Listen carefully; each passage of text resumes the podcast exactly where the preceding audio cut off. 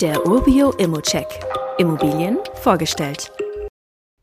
Provisionsfreie Dreizimmerwohnung mit Entwicklungspotenzial. Ich würde behaupten, Mönchengladbach kennt man vor allem wegen der Borussia, EcoFresh und unserem Kollegen David. Was die Stadt in NRW als Investmentstandort zu bieten hat, was diese Dreizimmerwohnungen ausmacht und warum besagter Fußballverein auch für deine MieterInnen interessant sein kann, das schauen wir uns jetzt mal an. In Mönchengladbach leben gut 260.000 EinwohnerInnen und die Stadt hat eine typische NRW-Lage. Gute Anbindung an weitere Großstädte wie Düsseldorf, Krefeld, Duisburg und Köln. Auch in die Niederlande und nach Belgien ist es nur ein Katzensprung, genauer gesagt ca. 18 Kilometer bis zur niederländischen Grenze.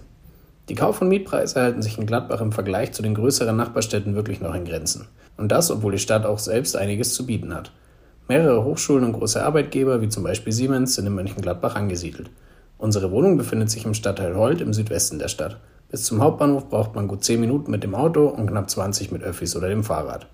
Die nächste Einkaufsmöglichkeit bietet ein 700 Meter entfernter Penny. Ansonsten gibt es in der Umgebung des Objekts eine Kita, eine Grundschule, ein paar Restaurants, einen Arzt und mehrere Spielplätze.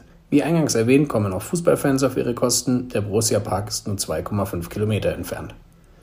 Die Wohnung selbst hat drei Zimmer, verteilt auf 72 Quadratmeter. Eine separate Küche gehört ebenso dazu wie ein Balkon. Übrigens im dritten Stock eines vierstöckigen Mehrfamilienhauses von 1965.